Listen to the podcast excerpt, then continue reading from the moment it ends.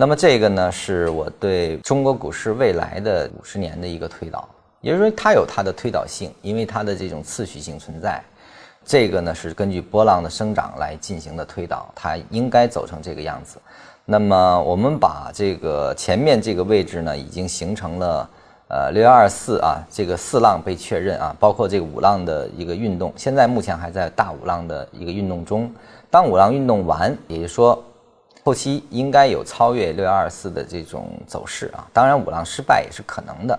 那么当它走完之后呢，它这个就变成了大的一浪啊，那后面还会有一个大的二浪对应。这个对应完了之后呢，才会出现更大级别的大三浪、大三浪运动。呃，那个运动的节奏可能就时间和跨度就更长了。所以说我们在有生之年是完全可以赶上一波。呃，这个调整下来，从两千两三千点一直到两三万点的一个行情的啊，这个时间运动的跨度和时间的周期都会比较长的一个中国国运的所对应的一个转型成功，包括成为世界甚至有主导性的一个经济体所对应的一个运动啊，一个市场运动。我个人认为，推动这波行情的逻辑呢。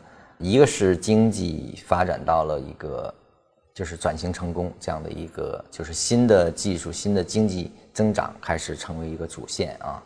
第二个呢，就是我们的国际货币啊，人民币成为呃有一定权重的国际货币的这个进程，可能是相伴随的。就是说，国际资本的不断介入，对于国内的低估值不断的推高啊形成的这个运动的持续性。呃，一定是伴随着机构的规模不断的扩张啊，就是这是一个完全走向成熟的一个运动。所以说，在这个过程中，呃，是机构所主导的一个非常大规模的和深远的一次运动啊。那么走完这波之后啊，大四浪回来，可能也还会是从两万两三万点啊，再跌到就是八千点啊，八千。八九千点这样的一个位置啊，就有一个百分之五十的这么一个四浪调整，而后还会再去摸一下啊，就这个过程就是很远了。我说是未来五十年以上啊，不是说这个过程只怕我我不一定能不能参与了，是吧？就是能能赶上这波就不错了，是吧？这个我们现在呢是在小五浪，就是从这个结构上看的是一个五浪的一个运动中。那我们对这个五浪的当下的运动呢？再进行一次分析。